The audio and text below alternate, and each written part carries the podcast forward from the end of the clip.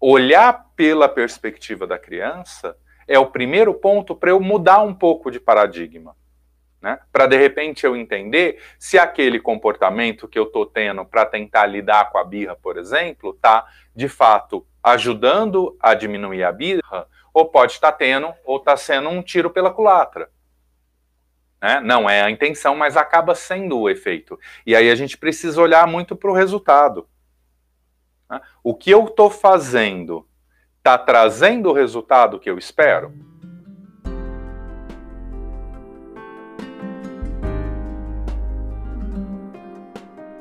Oi, gente. Esse é mais um episódio do Segunda às 11, esse espaço que comigo, Daniel Gabarra, você tem a oportunidade de conhecer e aprofundar um pouco mais como a psicologia te auxilia na tua qualidade de vida.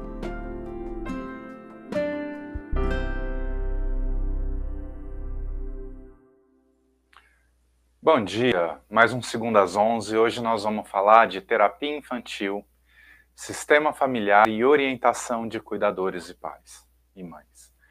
Né? É, já criaram uma palavra que não seja pais para designar aí o, o conjunto né, de, de cuidado é, do casal? Né? Até porque podem ser duas mães, por exemplo, pode ser só uma mãe. É, acho que são, são discussões interessantes aí da, das mudanças da nossa realidade e como a nossa linguagem é, não acompanha, né? Ou leva um tempo para acompanhar. Até falando disso, esses dias eu estava discutindo o vídeo, vocês me veem muito falando no feminino, porque é a maioria do público, né? Mas às vezes também eu uso a linguagem neutra, é, às vezes pelo hábito uso a, a linguagem tradicional, né? Mas eu acho que é uma discussão aí interessante da gente pensar e da gente estar tá avaliando a respeito. Mas entrando no tema do vídeo, é... quem que trabalha com psicoterapia infantil ou com terapia familiar sistêmica ou quem está buscando terapia para o filho ou quem faz ou quem tem um filho em terapia ou quem faz um acompanhamento familiar sistêmico, né? Quem já passou ou faz um trabalho de orientação é, de pais e, e, de cuidadores.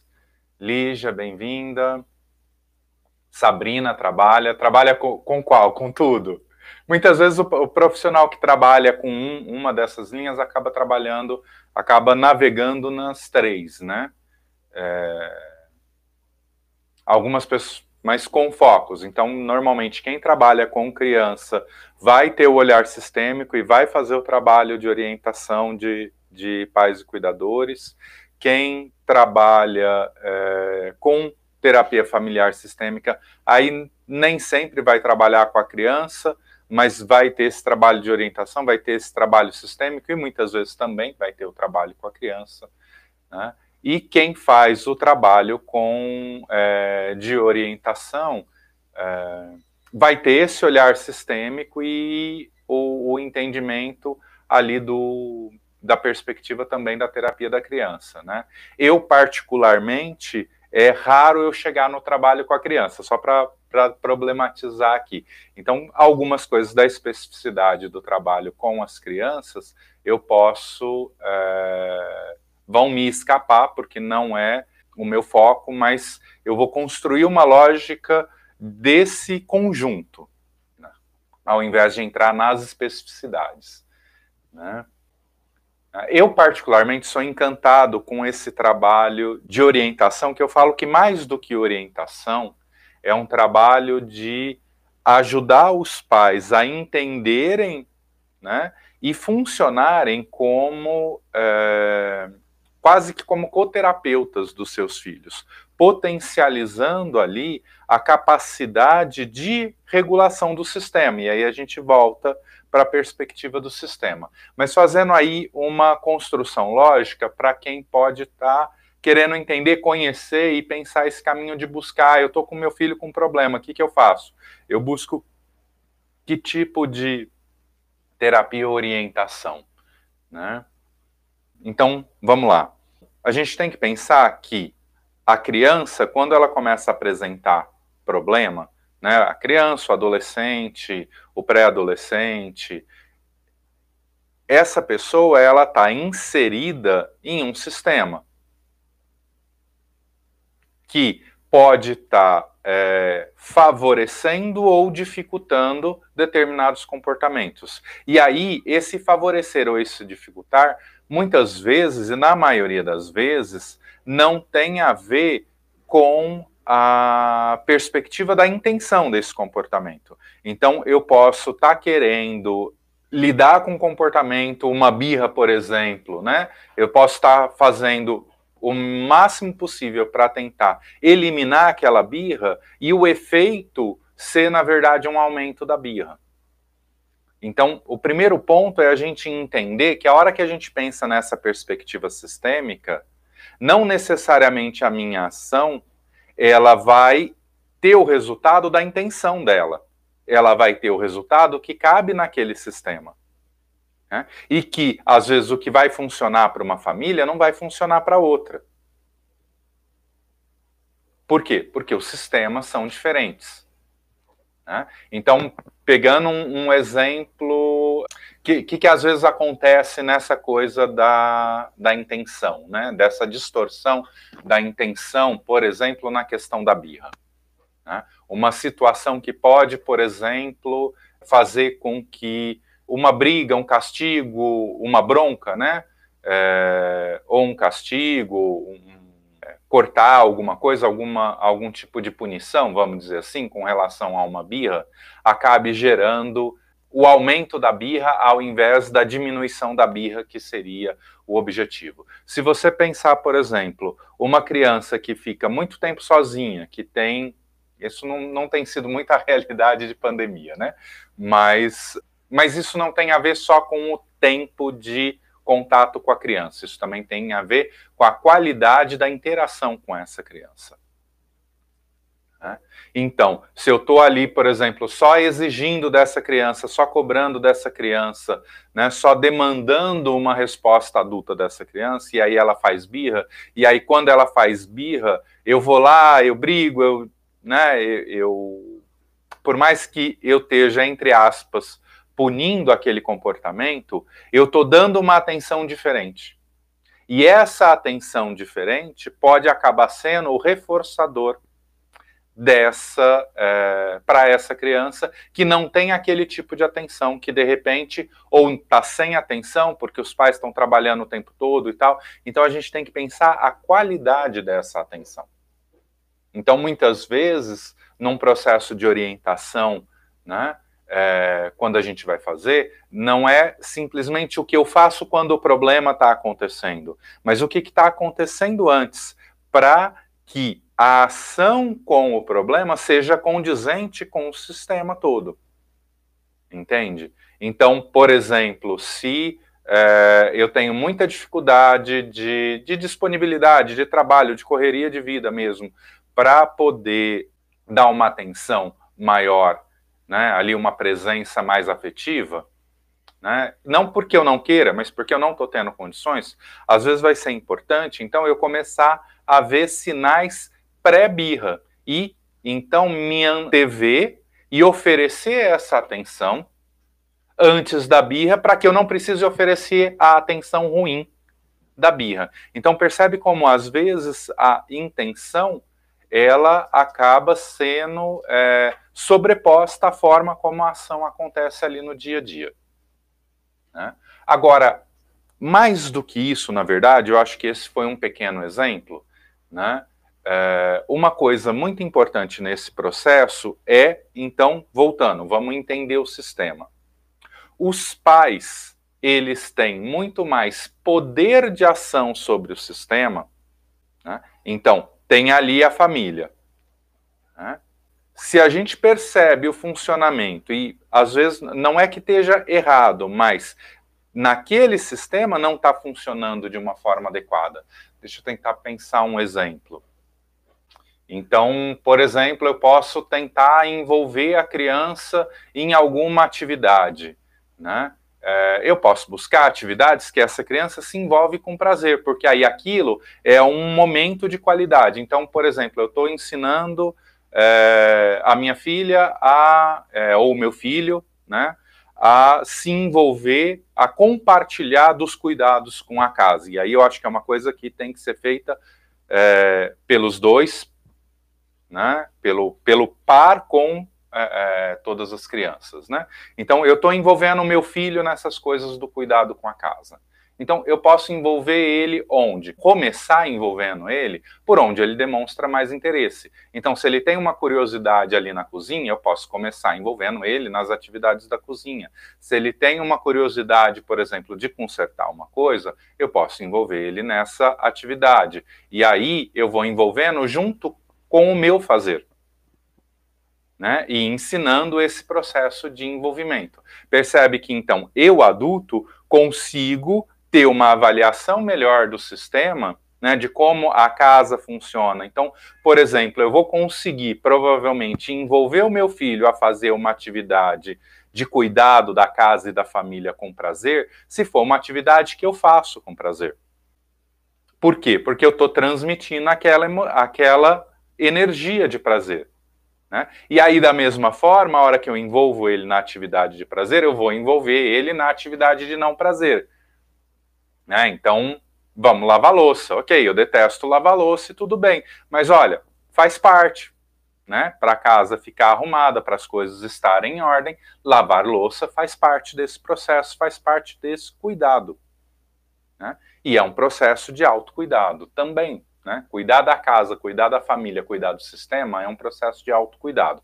Mas estou trazendo esses exemplos para a gente pensar nessa perspectiva de que os pais tem um maior domínio sobre o sistema do que a criança. Então, a hora que a gente trabalha com os pais, e aí indo para a minha forma de trabalho, que é o que eu posso falar, eu não posso falar de outras formas de trabalho, de repente a gente pode é, ter convidadas e convidados em outros momentos que possam falar dessa, de repente alguém que possa falar mais profundamente da, da perspectiva é, familiar sistêmica, de repente alguém que possa falar mais especificamente, mais profundamente do trabalho com a criança em si, né? É, é mas nessa perspectiva da orientação, né, em geral, o primeiro ponto, antes mesmo de tentar fazer uma análise sistêmica, do processo que eu vou estar trabalhando com esses pais. E se você é, é pai, mãe, ou cuidador ou cuidadora, é, e está com dificuldade com uma criança, com um adolescente, eu acho que esse é um primeiro exercício essencial. Como que é ir para o lugar dessa criança? Né? Então, diante disso que está acontecendo, desse problema, né? ou disso que está sendo visto como um problema, o comportamento da criança, ele é um sintoma de que algo não está legal, de que a criança não está se sentindo bem. Se a criança não está se sentindo bem, é porque, por mais que o sistema queira, ele não está conseguindo oferecer o que aquela criança precisa para se autorregular, para se ajustar. Por quê? Porque a criança não se regula sozinha, ela se regula no sistema. A gente, adulto, já se regula no sistema, mas a gente tem maior autonomia de nos autorregular, de, por exemplo, conseguir manter a calma em uma situação de estresse. A criança ainda não tem essa estrutura. Né? Então, ela depende essencialmente dessa relação com é, quem é, promove o cuidado, com quem está ali próximo em tempo, né? seja por períodos maiores ou menores, mas que tem esse vínculo afetivo e esse cuidado de tempo. Então, se o sintoma da criança ali, se o comportamento inadequado da criança é um sintoma do que está acontecendo, o que, que então está acontecendo? E como que a gente pode expandir o nosso olhar? Por quê? Porque se está tendo um problema e eu não estou conseguindo lidar com ele, porque às vezes acontecem problemas e a família consegue lidar. E ótimo, maravilha, vida segue, não precisa de terapia. Né? Mas se não está conseguindo resolver, se o problema está crescendo, né, a busca de ajuda ela vai ser importante. E aí, um ponto, eu já estou conseguindo olhar do olhar do adulto olhar pela perspectiva da criança é o primeiro ponto para eu mudar um pouco de paradigma. Né? Para de repente eu entender se aquele comportamento que eu estou tendo para tentar lidar com a birra, por exemplo, está de fato ajudando a diminuir a birra, ou pode estar tá tendo, ou está sendo um tiro pela culatra. Né? Não é a intenção, mas acaba sendo o efeito. E aí a gente precisa olhar muito para o resultado. Né? O que eu estou fazendo está trazendo o resultado que eu espero? Se não, eu preciso fazer de outra forma. Porque se eu continuar fazendo a mesma coisa só porque eu acredito que é o caminho, mas a experiência está me mostrando que não está trazendo esse resultado, eu vou continuar tendo o mesmo resultado. Por quê? Porque aquilo pode ter funcionado com um filho e não vai funcionar com outro. Aquilo pode ter funcionado é, na casa de um amigo meu, de um primo, da, da minha irmã, do, né? É, de alguém próximo que eu estou acompanhando, lá funcionou, mas aqui não funcionou, porque aqui é outro sistema. Aqui é outra lógica, é outra dinâmica, são outras pessoas, são outras emoções. Né? E aí então a gente vai ajudar a avaliar o resultado que está acontecendo e buscar essa perspectiva do ponto de vista da criança para ver como que é para a criança. Né? Aquela atenção de bronca é o momento mais próximo, por exemplo, voltando no exemplo inicial que eu tinha dado. Então, ela Qualquer coisa que traga ao menos isso, isso é melhor do que nada. Né? Afeto negativo, vamos dizer assim, né? apesar de ser. É, é, nem sempre funciona bem esse tipo de categorização, mas acho que aqui dá para usar esse tipo de exemplificação com, com, certa tranquilidade, né? O afeto negativo, o afeto é, com uma carga de desgaste, né, vai ser melhor do que o não afeto. E a criança vai buscar isso, porque a criança está sempre buscando o afeto, buscando o contato. Tá? Então, para mudar, eu preciso oferecer uma. Primeiro, oferecer uma outra qualidade de afeto. Né? E às vezes eu até acho que eu estou oferecendo um afeto de qualidade e do ponto de vista da criança, aquilo pode estar sendo entendido de alguma outra forma. Aquilo pode estar tendo, por exemplo, um peso de cobrança muito grande né? e aquilo está pesado. Então, isso também distorce. A hora que a gente distorce a intenção, né, como diria, é, acho que é Caetano, né? Existe uma distância entre intenção e gesto, né? Nem sempre a intenção alcança o objetivo que a gente quer. E a gente precisa olhar, então, para o resultado para avaliar. E olhar para o ponto de vista da criança. Né? Então, se imagina aí, se você está diante de uma situação desafiadora com uma criança ou com um adolescente. Faz esse exercício. Vai para o lugar dessa criança ou desse adolescente.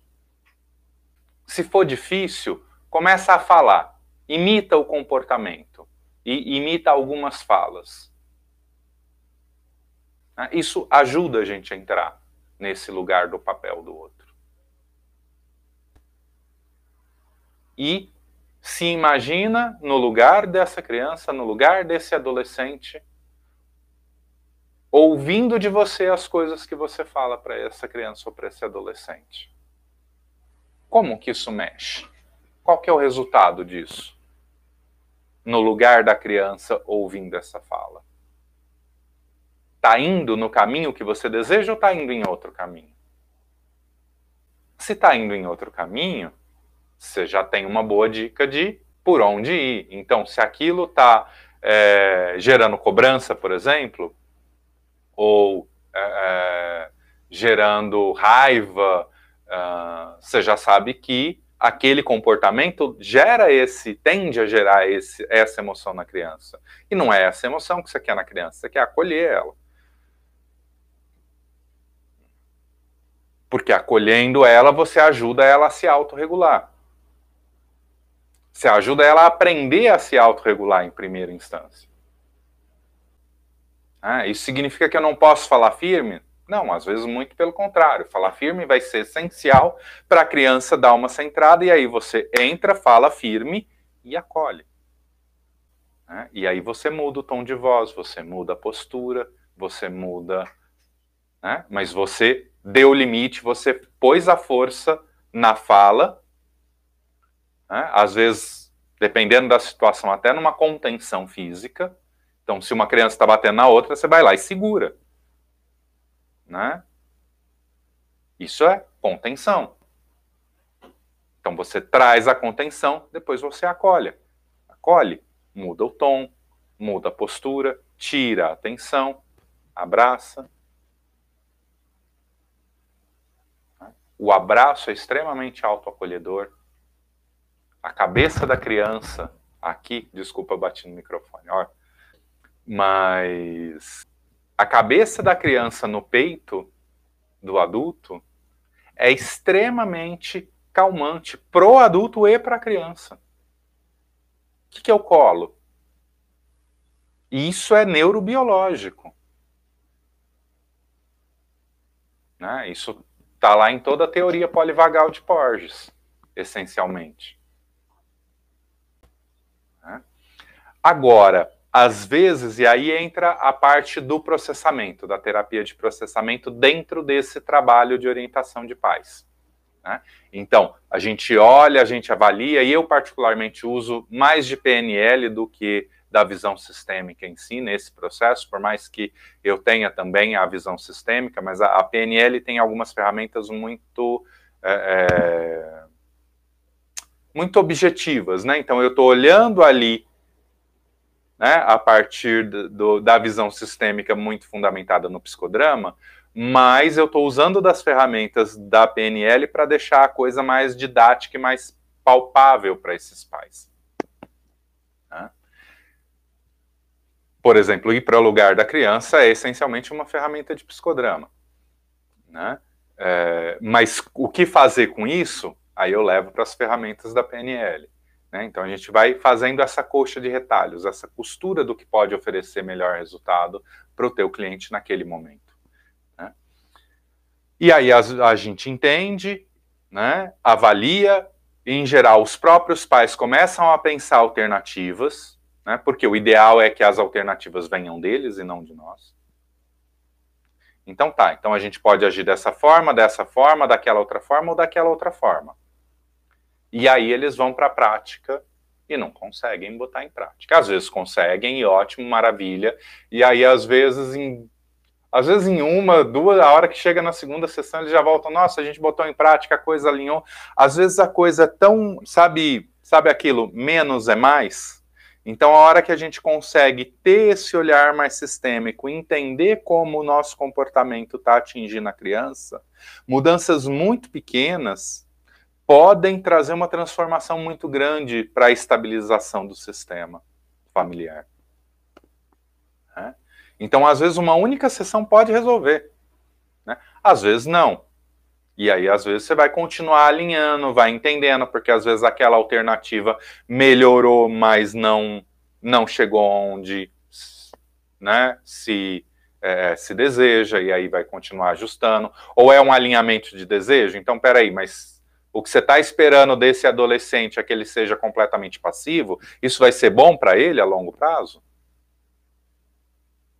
Né? Que ele só diga sim, diga sim, diga sim, diga sim, mas que, que adulto é, é, autônomo você está construindo se você espera isso do teu adolescente?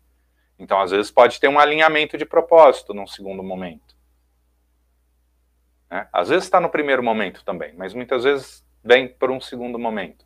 E veio esse alinhamento de propósito, né? ou às vezes o comportamento piorou. Né? Piorou é momentâneo, porque é uma resposta de tentar manter o sistema, porque a tendência do sistema é tentar se manter, ou, e aí vale a pena permanecer um pouco, ou não, dá para avaliar e realmente não foi uma boa alternativa. Né? Por quê? Porque, por exemplo, quando você é, corta a resposta é, de birra, por exemplo, sem oferecer o afeto, a tendência da birra é piorar. Né? Se você oferece o afeto antes, esse risco diminui, mas ele ainda pode acontecer. E aí a consistência de determinadas mudanças é que vai realmente trazer a mudança de comportamento no sistema. Então, aí a gente entra numa outra coisa que passa muito por psicoeducação no início do processo, que é essa importância da consistência.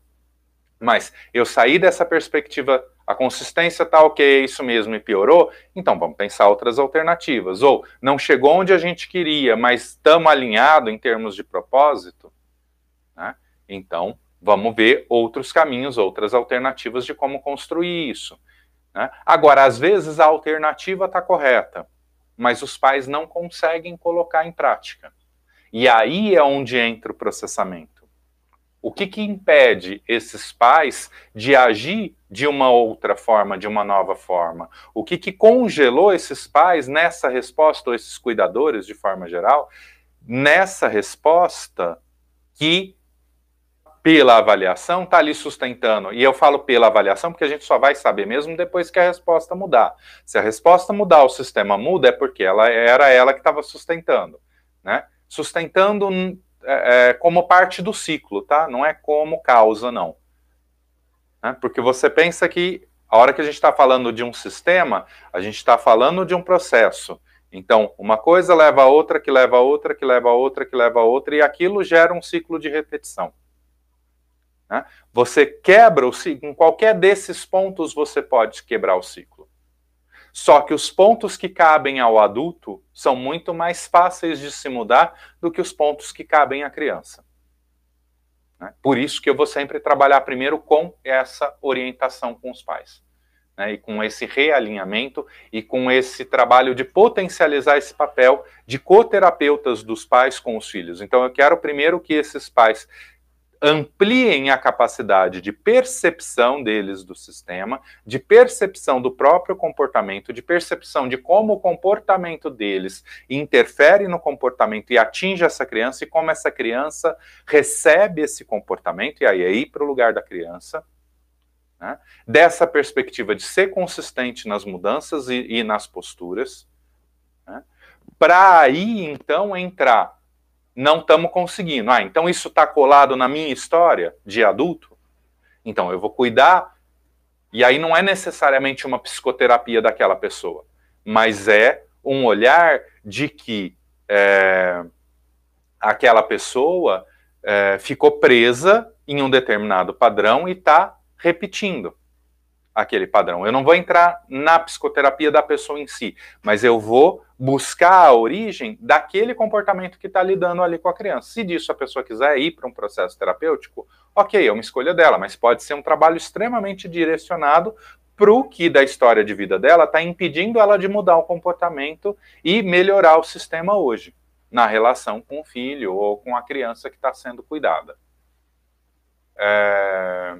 Queria ouvir um pouco os comentários, dúvidas, perguntas, comentários. Então, faz sentido para vocês essa lógica, por exemplo, de é, ajudar os pais a olhar para o sistema, ajudar os pais a perceber como que esse comportamento, como que o sistema está impactando na criança, como que a forma deles lidarem com a criança está impactando na criança, se isso está ajudando ou se isso está sendo um tiro pela culatra, né? Perceber é, as alternativas, testar e ser consistente nessas mudanças e, se necessário, levar isso para processamento e às vezes logo de cara, não, mas eu não consigo fazer dessa forma. Então tá, o que, que te impede de fazer dessa forma? Ou a gente tentou e não conseguiu, o que está impedindo vocês e a gente vai alinhando isso. Faz sentido para vocês essa fala? Né? Ana Cláudia, é... Faz bastante sentido, sim. Marta, Adão, Igor, aqui, ó.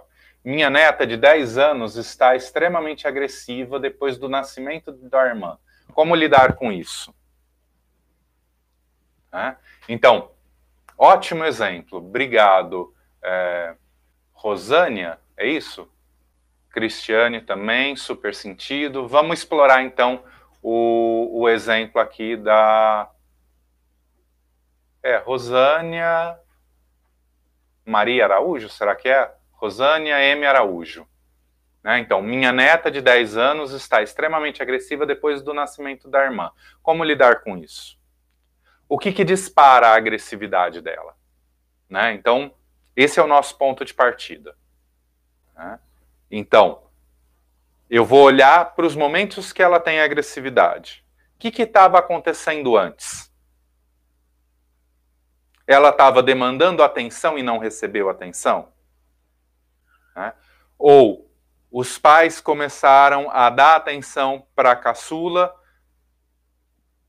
e ela ficou agressiva, ou começaram a dar atenção para a caçula e ela demandou atenção, não teve atenção e começou a ficar agressiva. Estou trazendo alguns exemplos mais óbvios, mais comuns, mas pode ser milhões de outras coisas. Então, o que está acontecendo antes? Esse é o primeiro olhar. Né? Qual está sendo a ação? E aí você vai para o lugar dela e se imagina diante daquela ação que ela recebe a partir da agressividade. Se imagina, volta também no antes. Se imagina passando por toda aquela situação antes. Quando ela estava bem? Até onde, até que momento ela estava tranquila? Então você vai pegar o momento que ela começou a ser agressiva e vai voltar, vai fazer um filme do que aconteceu até o momento que ela ainda estava bem. E aí você vai para o lugar dela e se imagina no lugar dela, assistindo do ponto de vista dela, tudo o que foi acontecendo.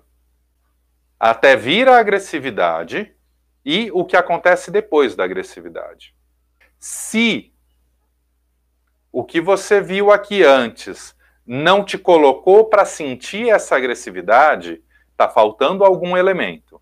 Ou você está com dificuldade de ir para o lugar dela, ou tem algum elemento ali do que aconteceu que você não está percebendo e que está atingindo essa criança. Né? Então isso vai te dar uma noção do que, que de como essa criança está vivendo isso. Isso te dá uma noção, então, de que, por exemplo, ah, é, é agora eles só dão atenção, né? Então, por exemplo, começar a contar como era quando ela nasceu, como ela recebia atenção, como todo mundo estava ali próximo, né? Explicar que a criança, como quando nasce, né? Ela, ela demanda, então que hoje ela já é grandinha, que ela já sabe fazer as coisas, então que ela pode fazer suas próprias coisas porque ela está crescendo para ela poder virar uma adulta. Né? Então, fazer esse tipo de psicoeducação, às vezes usar metáfora, para fazer isso pode ser bem interessante. Às vezes, contar a história como se fosse a vizinha, contar uma história como se fosse da tua infância, ou até, melhor ainda, contar uma história da tua infância que tem a ver com aquilo que a criança está sentindo e passando. Né? E a hora que você. Isso no, no que acontece antes, né? No que acontece depois, qual é o resultado efetivo? Então, está melhorando ou está piorando? Como que, quando você vai para o lugar da criança, você se sente? O que, que você acha que fazer a criança sentir vai, de fato, trazer uma mudança de comportamento dela? E aí, então, que tipo de atitude esse adulto pode ter para mudar? Então, percebe que não tem o que eu te dizer, não tem como eu te dizer o que fazer. Tem, o que, tem como eu te dizer como avaliar. Por quê? Porque em cada situação vai ter uma história diferente. Né? Então, por exemplo, a, nasceu a neta mais nova e a mais velha ficou agressiva, mas a mais nova nasceu extremamente doente e os pais precisam ficar viajando o tempo todo para uma outra cidade para levar essa criança para tratamento. Percebe que é uma situação completamente diferente do que uma criança saudável que nasceu e que está ali e que essa criança está crescendo e que a criança de 10 anos pode acompanhar e participar de uma forma muito mais efetiva e criar um laço afetivo muito mais profundo ali com aquela criança que nasceu, com aquele bebê?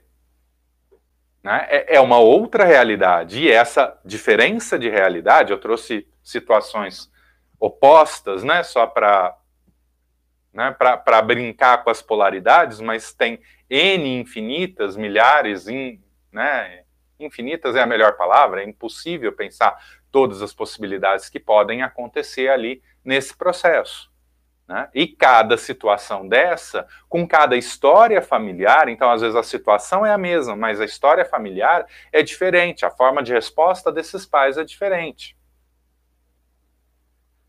E é diferente por conta da história de cada um deles. Então, essa é a avaliação que vai ser feita para encontrar essa saída, essa alternativa. Né? Aí, de repente, é, o, o, chega e, e, o pai ou a mãe comenta: não, mas quando ela faz a birra, né, quando ela fica agressiva, eu saio de mim. Mas peraí, então a agressividade dela tá, tá te tirando do presente e está te levando para uma emoção do passado. Então vamos trabalhar esse passado, vamos limpar, e aí a gente vai para o processamento. Vamos limpar esse passado para que você possa agir como adulto no presente. E conseguir lidar com a agressividade da tua filha. Né? Então, são infinitas as possibilidades, mas a gente vai fazendo esse casamento e essa costura de avaliações, e cada uma dessas avaliações vai trazendo uma nova saída. Rosânia, de BH, isso, Rosânia. Então, ajuda a, a, como pensar a situação, dá um norte de como olhar para a situação e, a partir disso, pensar novas saídas? Né? Quando ela é contrariada. Né? Então, ela tinha toda a atenção, de repente ela não tem atenção, tem um trabalho ali que precisa ser feito. Né?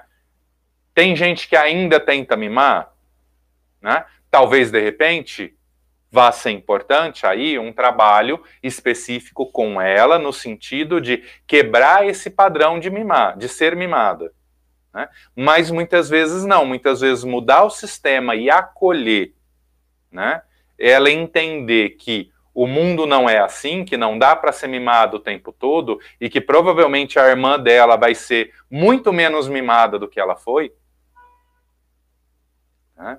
porque ela já a irmã já nasce tendo que dividir o tempo dos pais, dos avós, né, com com, a, com ela, que é mais velha, e ela teve todo esse período de atenção integral, né, fazer isso com afeto, com cuidado, com carinho. E aí eu falo muito para os pais, tem uma, tem uma frase que eu acho fantástica. E aí acho que ela acaba sendo. É, ela é, ela é para mim, ela é aplicada a qualquer relação de cuidado, mas ela é especialmente útil nesse trabalho de orientação de pais com, é, com adolescentes. Né? O amor, o afeto é incondicional. A disponibilidade é condicional. O que, que eu quero dizer com isso? né, que eu vou colocar limite de disponibilidade, de oferta, né, de é, é, às vezes até de, de algum castigo, e aí castigo quanto mais condizente com a ação. Né? Então, é, é com, com o que está acontecendo. Né? Então, se ela está sendo agressiva, qual que pode ser o castigo? Um castigo que tem a ver com o que está gerando a agressão. Né? Mas, às vezes, o mais importante, antes disso, é oferecer o que está faltando. Né? E aí, talvez, no caso da tua neta, o que esteja faltando é essa falta de entendimento né? de que a vida muda e de que o mundo não está disponível para ela. De que ela está crescendo que ela vai ter que se virar cada vez mais por conta própria. Você não vai falar lógico para ela nessas palavras. E aí você usa de metáforas, você usa de histórias, você usa de exemplos da sua própria história. Né? Mas você pode educar a criança nesse sentido. Né? Gostou do Carmo? Eu acho fantástica essa ideia, né? De que o afeto, o amor, ele é incondicional. Então, mesmo quando eu estou colocando limite, eu estou fazendo isso pelo afeto mas a disponibilidade é condicional à resposta. Uma outra frase também que eu gosto muito, que tem a ver com isso, né, é que é, liberdade e responsabilidade andam juntas.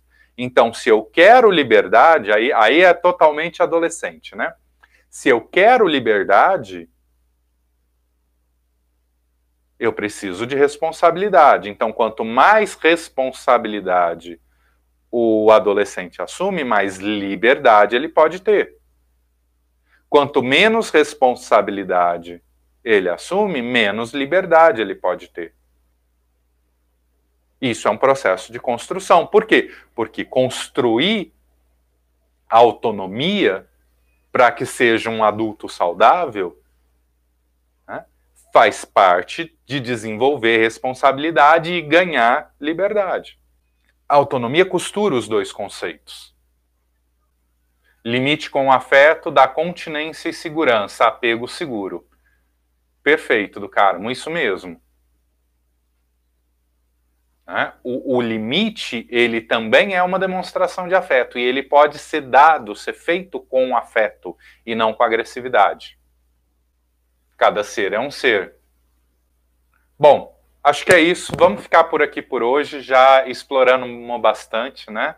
É, deu para explorar aí. Né? Obrigado, Rosânia, pelo, pelo exemplo, né?